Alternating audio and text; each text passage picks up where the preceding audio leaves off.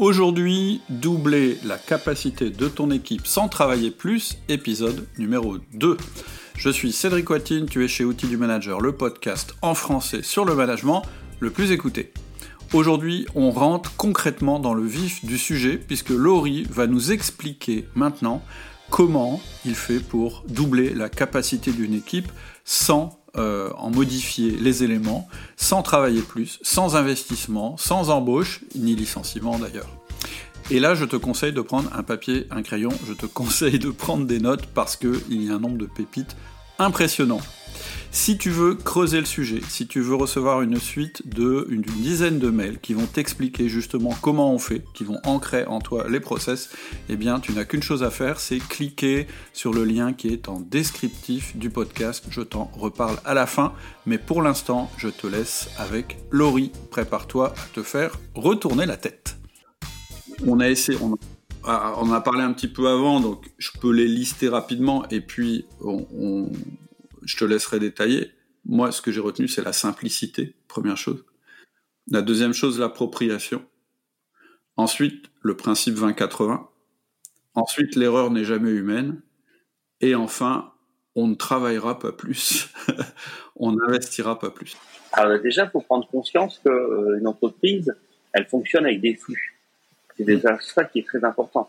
Alors, on pense qu'il faut ajouter des gens, ajouter des machines, comme on a dit tout à l'heure. Mais plus on ajoute de gens, et moins le système il fonctionne, plus le système il est lourd. On s'en est aperçu aussi ensemble hein, chez Projet 10, Projet quand on a ajouté des personnes, à chaque fois on se dit mais c'est bizarre, on a ajouté des personnes de service et ça marche pas mieux quoi. elles se font happer par le par le quotidien, elles se font absorber et puis euh, on n'arrive pas à en sortir plus, bien au contraire. Et quand on ajoute des gens, quand on ajoute des machines, sans avoir nettoyé son processus, maintenant on augmente euh, simplement euh, les gaspillages et on ralentit le processus. Donc, il faut déjà euh, prendre conscience que l'entreprise, des flux. Hmm. Et aujourd'hui, on est tous les managers, hein, vous êtes mesurés, on est orienté, euh, on vous oriente ressources. Vous êtes là pour optimiser les ressources. Et généralement, vous avez un service, on vous dit, ben voilà, ton service, il doit être, il doit être performant. Et donc, à l'intérieur de ce service, on va optimiser les ressources pour que le service soit euh, optimum, soit efficace. Sauf que votre service, il fonctionne pas tout seul. Il a des fournisseurs internes, il a des clients internes. Et donc, quand on raisonne flux, on ouvre les barrières du processus, du service, pardon, et on va chercher un petit peu plus loin et on va remettre vraiment le client final au cœur du système. Et donc, les erreurs que font surtout les gens, ben, c'est qu'ils n'arrivent pas à simplifier leur flux. Ils pensent à leurs petites limites, à leurs petits services, et ils vont être orientés ressources. Ils vont occuper des gens, ils vont occuper des machines. Moi, je le vois hein, quand je rentre dans, dans des ateliers, dans des services, quand on me dit, ah, bah, tiens, j'occupe un tel, j'occupe un tel, ben, ça y est, tu es orienté ressources. Tu plus orienté client. Et donc, du coup, il faut une méthode pour vous aider à avoir votre entreprise avec l'œil du client. Il faut faire re-rentrer le client dans votre entreprise. Et donc, l'approche par les flux, ça sert à ça. Mais pour euh, quand on parle de flux, on pense tout de suite aussi au processus qualité, des choses comme ça, où c'est assez euh, des fois assez lourd. Et puis euh, c'est le système qualité qui supporte tout. Mais donc du coup, la méthode, elle doit être simple. Et nous, pour la rendre la plus simple du monde possible, ben moi j'utilise des post-it. Hmm. Et des post-it avec des systèmes de couleurs pour avoir du management visuel. Hmm. Et donc on va transférer, on va qualifier les différentes opérations, les différentes étapes. Un flux, c'est une succession d'étapes qui va transformer un entrant en extrant. C'est ce que j'explique dans la formation. Et donc hmm. c'est pour ça que la méthode, elle s'applique dans tous les domaines, pas que dans la fabrication, pas que dans la manufacture. Euh, j'ai fait un EHPAD, j'ai aidé les infirmières à gagner du temps et des aides-soignantes à gagner du temps on a gagné une heure et demie par jour par infirmière et par aide-soignante. Hmm. C'est une heure et demie de capacité qu'elles ont gagné pour s'occuper des, euh, des résidents. Et c'est quelque chose juste de magique. c'est des choses qu'on peut pas imaginer de travailler sur un flux. On a utilisé des outils de l'industrie dans la santé. Hmm. Et ça, ça a provoqué aussi, ça c'était compliqué euh, pour les personnes. Mais on a simplement travaillé sur des flux. Et on a utilisé la méthode des post-it que euh, que j'explique euh, dans euh, Protocole Smart euh, Process. Hmm. Et donc les post-it, ça révèle vraiment les choses. Ouais, ouais, moi j'ai encore des photos des post-it qui étaient qui étaient au qui étaient au mur quand tu as commencé à travailler. Et ce qui est extra, c'est qu'en plus avec les post-it, il y a un autre truc moi qui m'a qui m'a bluffé, c'est que tu peux faire carrément une photo avant après. C'est très visuel. C'est-à-dire que au début, quand tu mets quand tu écris le flux, tu as beaucoup beaucoup de post-it Et à la fin, entre 100 et 180. Voilà, un truc de fou, quoi. Il y en a sur tous les murs. Et puis après, quand tu as terminé, c'est tout petit. Et, et finalement, tu, tu, visualises vraiment ce que tu as fait. Et ça, c'est extrêmement important parce que les gens, ils comprennent tout de suite ce que tu as fait. Ça se voit tout de suite. Et donc, les gens, ils ont envie de l'appliquer. Quand ils voient qu'on peut passer de ça à ça, ils disent, mais ma vie euh, va être bien meilleure, moi, personnellement. Et en plus, ça contribue au flux. Et quand j'explique à tout le monde que sur un flux, tu vas passer 15, allez, déjà 20 c'est beaucoup, 15% de ton temps à faire de la valeur ajoutée. Et le reste du temps, c'est de la non-valeur ajoutée. Ils disent, mais non, c'est pas vrai. Ben, je dis, regarde, quand tu fabriques une fenêtre, il faut combien de temps pour fabriquer une fenêtre? Ben, Il faut une heure, deux heures pour fabriquer une fenêtre. Et quel est le délai de livraison que tu donnes à tes clients? Quatre semaines. Exact. Quatre semaines de temps de passage pour euh, aller deux heures de fabrication. Hmm. Donc le temps de valeur ajoutée dans un processus est toujours entre 15 et 20% hmm. Et ça, euh, au début, on a du mal à le croire, mais quand on met des post-it, on le voit parce qu'on met une couleur de post-it jaune pour tout ce qui est valeur ajoutée, que le client n'est pas payé. Et toutes les autres post-it, on a des roses, des verts, des bleus, ça, qualifier les opérations. Ben, tout ça, c'est des non-valeurs ajoutées. On s'aperçoit que 80% du processus, ça se voit, c'est visuel, hmm. c'est des euh, couleurs autres que le jaune. Et même mmh. toi, hein, Cédric, je me souviens, et les patrons, quand ils arrivent, quand on fait la présentation, c'est la première chose qui choque. Quoi. Mmh. Mais attends, euh, je paye mes gens à faire de la non-valeur ajoutée. À 80% du temps, oui. Mmh. oui. C'est quelque chose qu'en fait qu'on que des, que, que, qu'on qu'on perçoit quand même naturellement et je pense que c'est aussi pour ça qu'on que si facilement on bascule dans la c'est pour ça qu'on est convaincu aussi facilement c'est que c'est un truc qu'on sent par exemple je suis sûr qu'en tant que chef d'entreprise, si vous avez des commerciaux qui se déplacent chez les clients, vous avez essayé de faire le ratio entre le temps passé chez le client et le temps passé à conduire sa voiture. Et, et on dit souvent, parce qu'on a des commerciaux qui font 50 000 km par an, voire 80 000 pour certains, et on se dit, mais en fait, euh, c'est des chauffeurs de taxi. Puisque finalement, euh, euh, un chauffeur de taxi, la valeur ajoutée qu'il donne au client, c'est bien le nombre de kilomètres qu'il fait, puisque c'est un peu le produit qu'il vend. Mais un commercial, il vend pas des kilomètres, il vend des produits. Donc est-ce que c'est logique Est-ce que c'est logique qu'un commercial passe trois quarts de sa voiture sur de la non-valeur ajoutée, quelque chose qui vendra jamais au client? Et d'ailleurs, c'est ta définition de la valeur ajoutée. C'est ça. C'est la valeur ajoutée, c'est ce que le client n'a pas payé. Toutes les autres choses que l'on fait que le client n'est pas à payer, c'est des opérations à non-valeur ajoutée. Donc, hmm. il faut une méthode simple pour pouvoir les identifier. Et hmm. donc, c'est parce que c'est là-dessus qu'on va jouer. Donc, on va essayer d'éliminer les non-valeurs ajoutées et il y a des moments où on peut pas les éliminer. Tu vois, par exemple, si on se déplacer chez le client, il n'a pas le choix. Il se déplace. Donc, euh, bah, ça, on va essayer de les diminuer hmm. au maximum. Et, et, ainsi de suite. Et si après, avec la méthode aussi du manager, bah, quand on peut pas les éliminer, quand on les a diminués, un manager, ce qu'il doit faire aussi, il doit déléguer. Et donc, hmm. il doit les faire faire par d'autres personnes.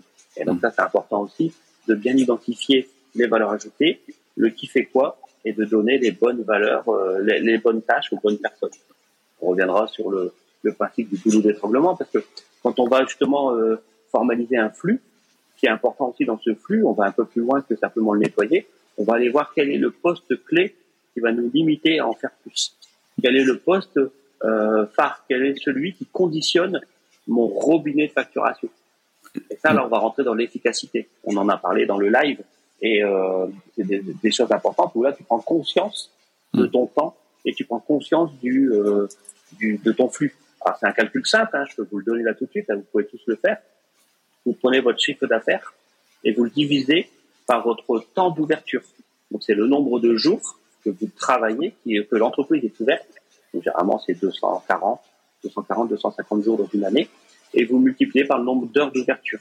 Généralement c'est 8 heures si vous êtes ouvert sur un poste, ou 16 euh, heures si vous êtes ouvert sur deux postes. Et là, vous, allez avoir un débit, un chiffre d'affaires par heure qui, euh, qui doit tomber dans un petit bassinet. Mais du coup, à chaque heure que vous perdez au poste clé, au poste boulot, c'est vous perdez la capacité de facturation. Et donc, du coup, vous devez trouver votre poste boulot parce que à chaque heure que vous allez gagner juste en travaillant sur votre flux, en travaillant sur les gaspillages, en faisant un bon management et en coordonnant bien, bah, c'est de la capacité cachée que vous allez aller rechercher. J'espère, j'espère que vous prenez des notes parce que là, en 7 minutes ou 8 minutes, tu nous as donné un nombre de pépites euh, juste incroyable. Donc j'espère que vous prenez des notes. Juste pour compléter ce que tu dis, et parce que ça c'est très contre-intuitif, c'est pour développer le chiffre d'affaires, plutôt que de travailler sur je vais ajouter des produits, je vais ajouter des clients, je vais ajouter des heures de commercial, je vais ajouter du budget marketing, pensez à ça. Augmentez simplement votre capacité. C'est-à-dire dégager des ressources parce que votre goulot, il n'est pas du tout là où vous croyez. Votre goulot, il est dans votre flux. Et donc, le, calcul que tu viens de, proposer, il est vraiment intéressant parce que c'est le calcul qui va vous permettre de justifier auprès de votre direction ou auprès de vos collaborateurs, bref, ou auprès de vous-même si vous êtes chef d'entreprise, le fait de travailler là-dessus plutôt que d'essayer de faire de la croissance qui va en fait vous engendrer, pardon d'autres coûts.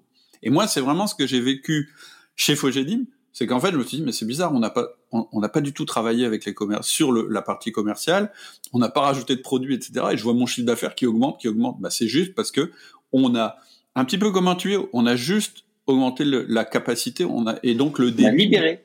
On l'a libéré. libéré la capacité. Parce qu'en fait, finalement, ça part du principe que, en fait, le, le, le ce que vous, enfin, le, chiffre d'affaires que vous avez généré, il est présent, il est extérieur et il est sur le marché il est exploité par vos concurrents, il est exploité par quelqu'un d'autre, mais il est déjà existant.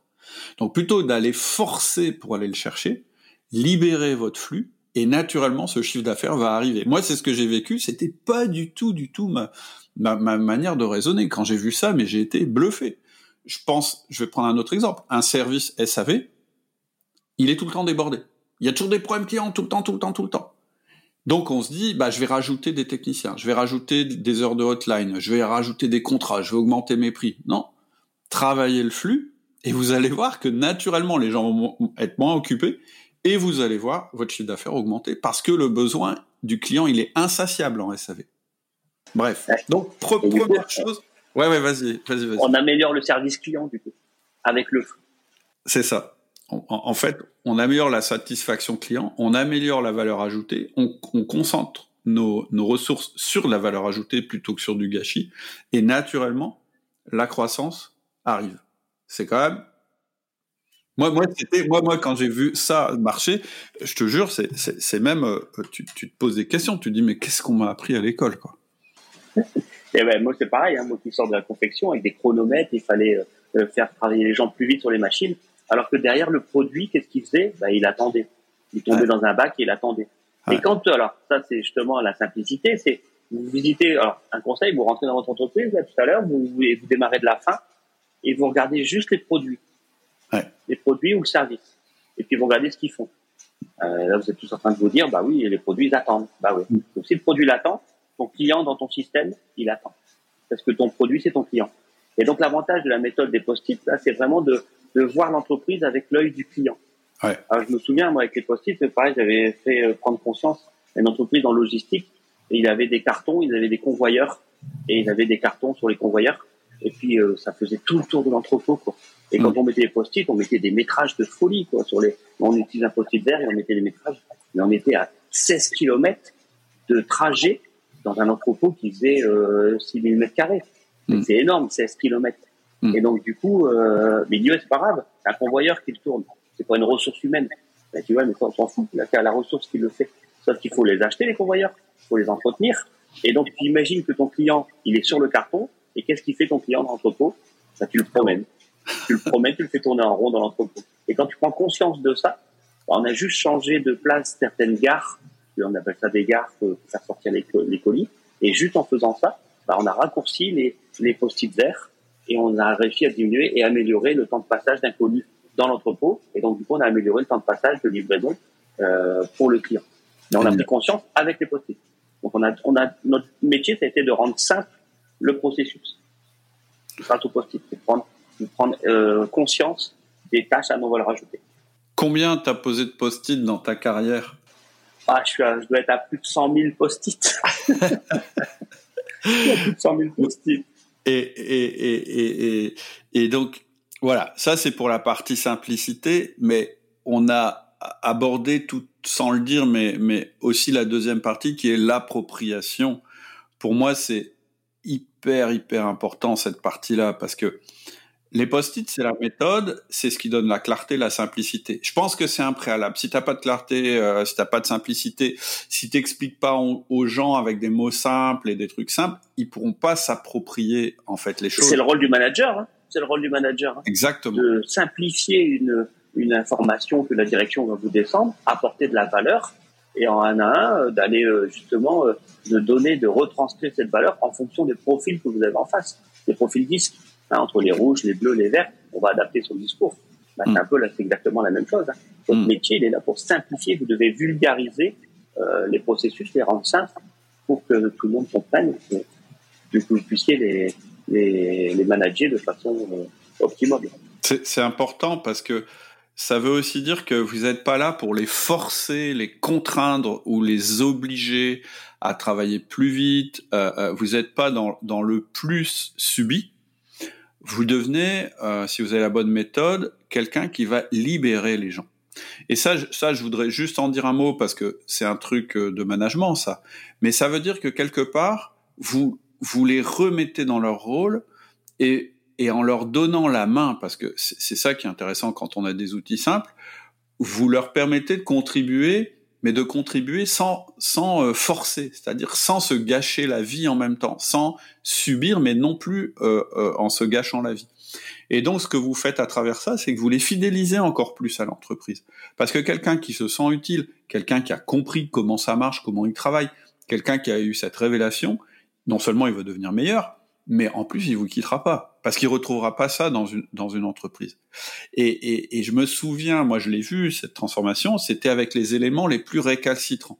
Parce que souvent dans, dans une équipe, enfin je sais pas si c'est ton expérience parce que toi tu as organisé euh, ça à chaque fois, à chaque fois. Ces éléments-là, c'est des gens qui ont de l'énergie euh, et, et en fait ils ont ils ont de la colère, ils ont, ils ont un petit peu de la, de la rage ou, ou de la, de la, j'irais comment on appelle ça, de la déception, enfin de la, ils ont laissé tomber quoi. La frustration.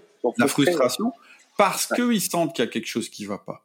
Et quand toi, en tant que manager ou en tant qu'expert euh, de réorganisation, t'arrives et qu'au lieu de leur dire non mais euh, en fait c'est parce que tu travailles mal, mais que tu leur dis non c'est pas ça, c'est parce que regarde le flux il est pas logique, le flux il est il, ce que, tout ce que tu viens d'expliquer tout d'un coup, tu les libères, ces gens-là. Et en fait, ça devient les, les locomotives.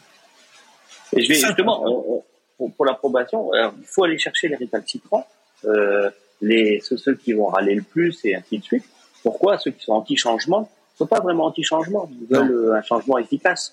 Mais du coup, et moi je dis toujours, on recherche la contradiction pour se valider.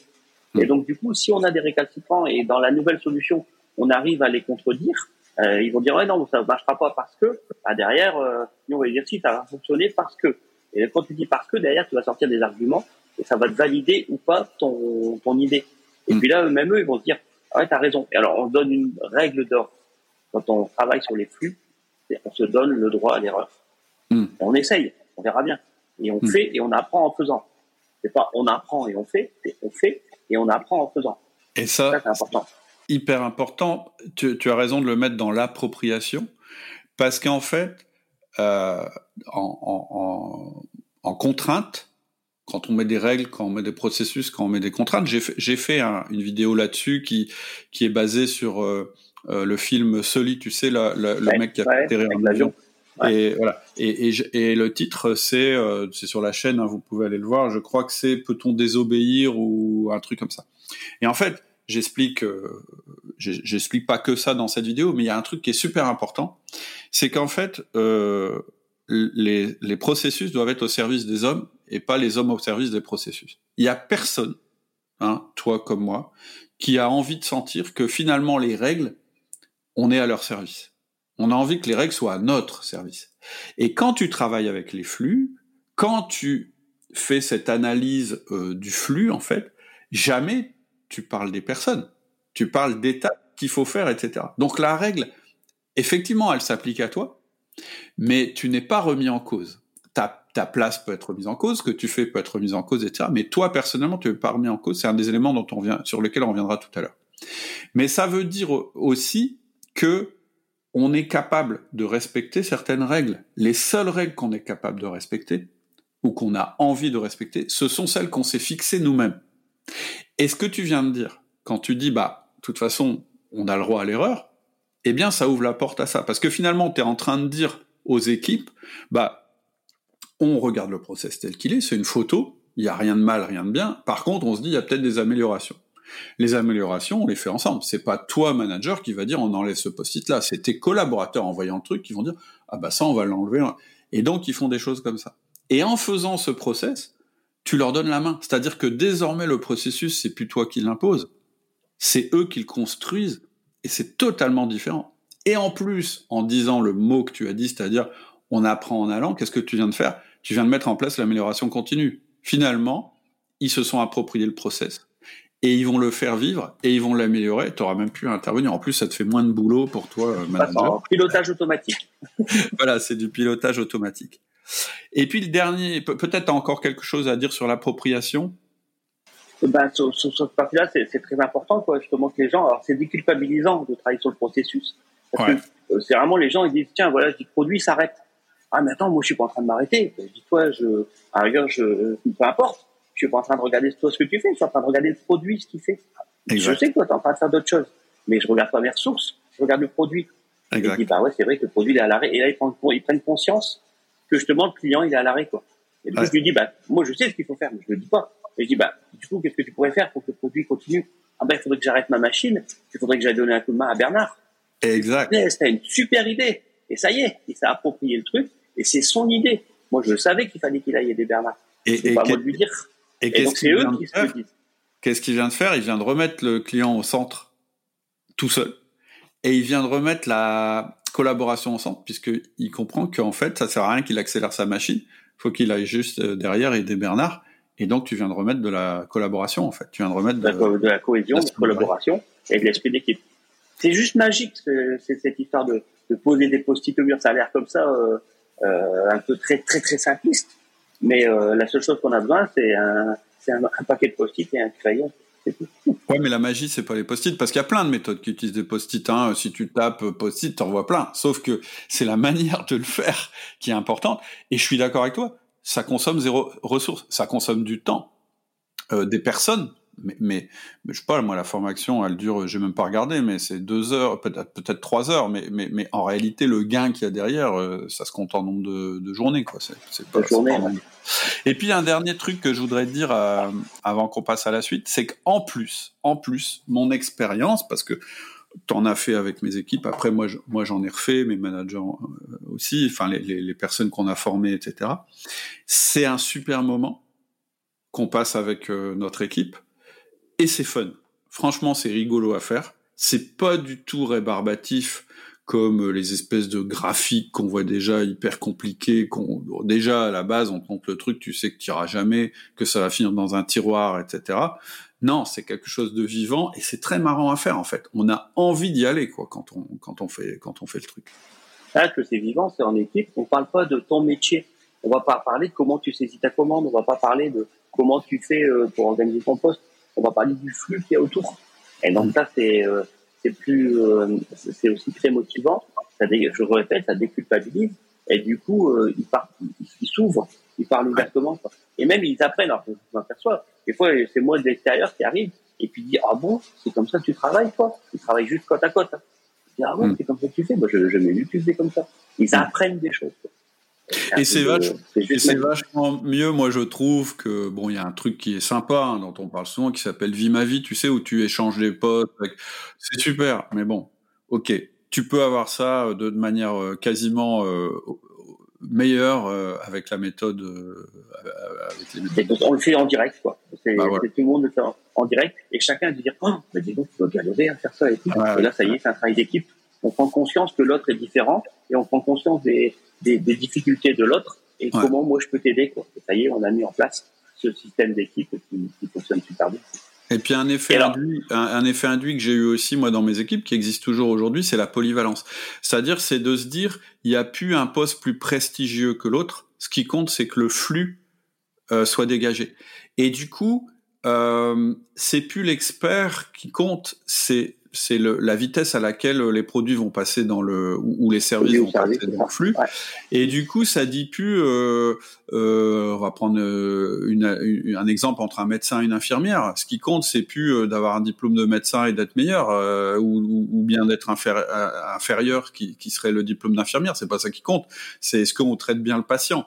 Et du coup, voilà. Et, et, et, moi, du coup, ce que ça a fait dans mes équipes, c'est que on, a un petit peu, euh, euh, je dirais, euh, on a un petit peu supprimé l'effet hiérarchie, c'est-à-dire ouais, j'ai des mecs qui sont là depuis. Non, maintenant, ce qui compte, c'est qu'on travaille ensemble pour que ça fonctionne. Et, ça, culturellement, c'est extrêmement important dans une entreprise. Ouais, j'avais un exemple avec la société qu'on avait réalisée dans le dans l'est, avec on avait vendu une, une, machine, une machine assez chère, et le poste goulot, n'était pas sur la machine. Il était juste sur le dernier poste, qui était un poste euh, où on pouvait mettre n'importe qui avec une paire de ciseaux. Oui, je connais ce poste-là. Il est très très classique chez ce genre de client. On va pas dévoiler plus, mais et la paire de ciseaux, d'ailleurs, coûte rien. Comment? La paire de ciseaux, elle coûte rien. Et du coup, la personne qui était dessus, à chaque fois, elle était un petit peu dévalorisée parce qu'elle, elle pilotait pas une machine euh, à euh, des centaines de milliers d'euros, quoi. Hmm. Alors que le poste clé, c'était celui-ci. En fait, quelque part, c'était elle la patronne, la patronne du, de tout le flux, parce que finalement, en dernière étape, c'était elle qui, qui, qui, qui, déterminait si le flux allait aller vite ou pas vite, quoi. C'est ça. Et donc, chacun avait pris conscience, bah, qu'il fallait un moment, il fallait aller aider cette personne-là. Mm. Parce que c'est elle qui conditionnait à ce que les produits sortent. Mm. Et comme en plus on doit livrer dans la journée, ils ont une commande la veille pour le lendemain, euh, c'était euh, primordial de prendre conscience de ça. Et donc, du coup, il n'y avait plus cette, euh, cette euh, différence de, de compétences, euh, médecins, infirmières, euh, ingénieurs, collaborateurs, employés, et ainsi de suite, bah, tout ça, ça tombe. Hmm. C'est d'ailleurs un peu, je, je pense que c'est un peu cet état d'esprit aussi qui a poussé, je crois, moi, moi, moi, moi à l'époque quand j'habitais à Valenciennes, il y avait Toyota qui était venu s'implanter là. Et ce qui m'avait marqué, c'est qu'en fait, n'importe qui dans la chaîne pouvait arrêter la chaîne quand il y avait un problème. Et je m'étais dit, mais c'est dingue le pouvoir qu'a cette personne, alors que c'est un ouvrier, etc. Bah oui, mais c'est logique. Quand euh, ce qui compte, c'est pas c'est pas la personne ni son pouvoir, c'est est-ce que ça fait goulot dans la chaîne ou pas? C'est ce qu'on appelle le système Andon. Hmm. Et le système Andon, ben, le poste euh, qui est en difficulté, il appelle au secours et il bloque la chaîne. Et euh, ils ont un quart d'heure de stop entre chaque poste chez Toyota. Hmm. Et donc ils ont un quart d'heure pour résoudre le problème. Hmm. Si au bout du quart d'heure le problème n'a pas été résolu, le poste euh, en amont il s'arrête aussi et ainsi de suite. Donc hmm. tout, le monde vient aider le poste qui est arrêté parce que sinon il va arrêter toute la chaîne. Hmm. Donc ça fédère aussi les gens à venir aider ce poste-là. Exactement, exactement. Ils ont retourné le, le, système. Donc ça en management c'est hyper important, hyper important. Et puis après il y a une dernière chose, on avait dit également sans le patron. Et pourquoi sans le patron dans le flux quand on le refait bah, c'est parce que naturellement, vous avez au-dessus de votre tête un gyrophare qui tourne, vous êtes marqué patron, vous êtes marqué chef, en gros, quoi. Et puis on risque d'avoir euh, le pouvoir de la hiérarchie qui va arriver, et puis on est, on libère pas la parole quand il y a le patron. Donc ce qui est hmm. important des fois, c'est de donner à vos managers euh, l'objectif à quoi ils doivent arriver, et puis de pas participer euh, au flux et tout ça, et de laisser faire vos équipes pour hmm. que eux se libèrent et la, parole est libérée, et ils vont trouver des astuces, des idées, mais vous, vous fixez juste l'objectif et la façon euh, avec laquelle ils vont y aller, bah là, c'est eux qui la décident. Tout à fait. Ça, ça c'est très important en management. Puis en plus, euh, je dirais euh, quelque part, ça vous fait moins de boulot. Mais effectivement, alors on parle en tant que patron d'entreprise. Après, au niveau manager, et c'est peut-être une bonne transition pour la partie suivante, c'est que ça peut paraître une montagne. Alors oui, c'est une bonne transition, mais malheureusement, on est arrivé au bout de nos 30 minutes. Donc la suite, c'est demain. La suite, c'est dans l'épisode suivant.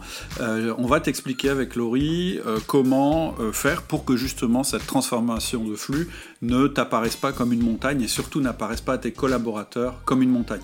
Je sais pas ce que tu en penses, mais là, on est en train de voir des pépites vraiment intéressantes et donc je te, je te donne rendez-vous demain.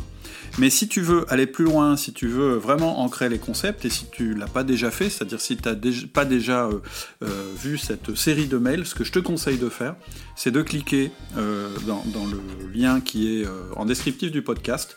Tu mets simplement ton meilleur mail, ton nom, et puis tu vas recevoir une suite de mails qui vont vraiment aller plus loin, qui vont vraiment développer ce qu'on se dit au cours de ce podcast. Et sinon, je te donne rendez-vous demain pour le troisième et dernier épisode de cette série passionnante. À bientôt.